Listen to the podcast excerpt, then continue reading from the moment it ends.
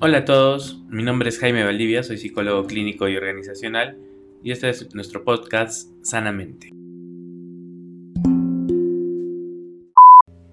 El tema de hoy se llama emociones, pensamientos y sentimientos.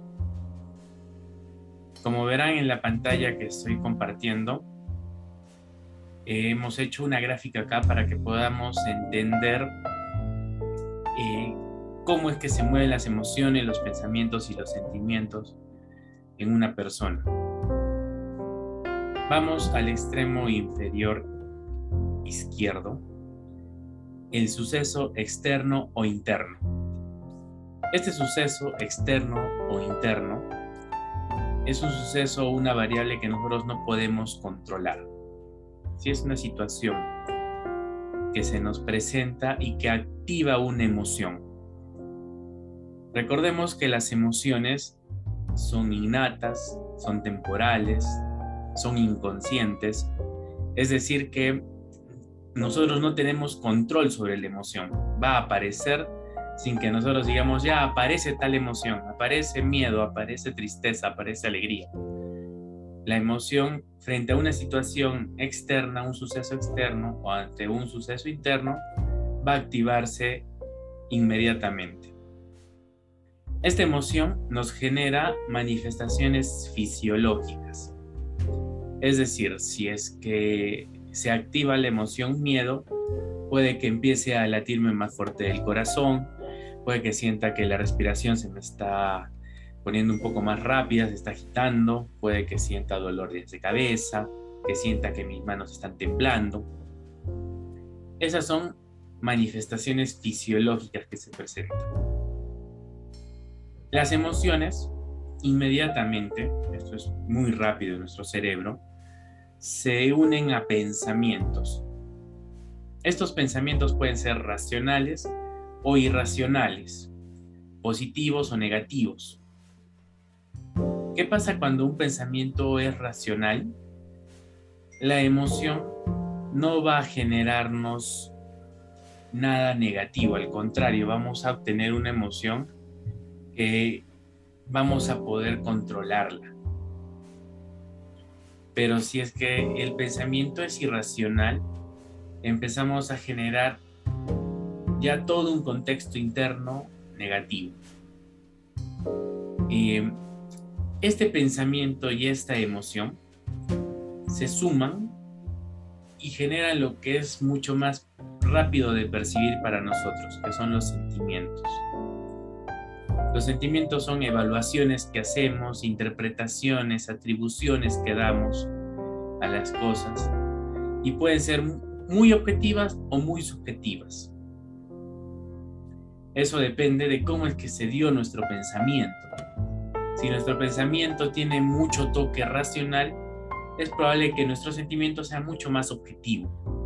Nuestras evaluaciones, interpretaciones y atribuciones sean más sanas. Pero si el pensamiento es irracional, tanto la evaluación, la interpretación y la atribución va a ser más subjetiva y nos va a generar mucho daño, mucho sufrimiento emocional. Si ustedes ven en la parte superior tenemos tanto la parte positiva como la parte negativa del sentimiento y el negativo nos lleva a un sufrimiento emocional.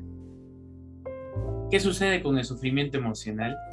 Se convierte en un suceso interno Imagínense si lo, la emoción que saltó del pensamiento y del sentimiento que se generó fue por un suceso externo, ahora ya es interno.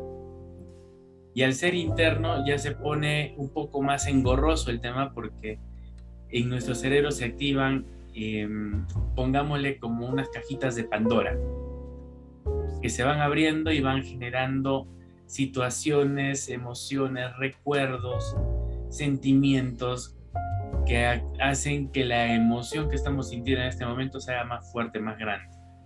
Los pensamientos irracionales sean mucho más potentes y nuestros sentimientos sean, nos generen mucho más sufrimiento emocional. Entonces, nosotros tomemos conciencia de qué partes en la que nosotros podemos actuar y en qué parte no A veces dicen, quiero controlar mis emociones y queremos controlar el primer espacio, lo que es eh, innato, lo que es eh, temporal, lo que es inconsciente, que es la emoción que se manifiesta inmediato ante un suceso. Pero lo que en verdad debemos controlar es el pensamiento, donde tenemos que atacar, donde tenemos que hacer el, esfuerzo terapéutico, el esfuerzo eh, de mejora de nuestro, de nuestro ser, es en el pensamiento.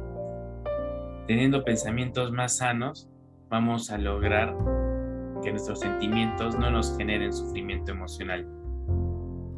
Y para manejar los pensamientos más sanos, eh, vamos a desarrollar en el siguiente video 15 eh, formas de pensamientos irracionales que podemos estar presentando, de los que a veces no nos damos cuenta o no tomamos eh, interés de lo que está pasando y este pensamiento va a generar una especie de bola de nieve dentro de nosotros.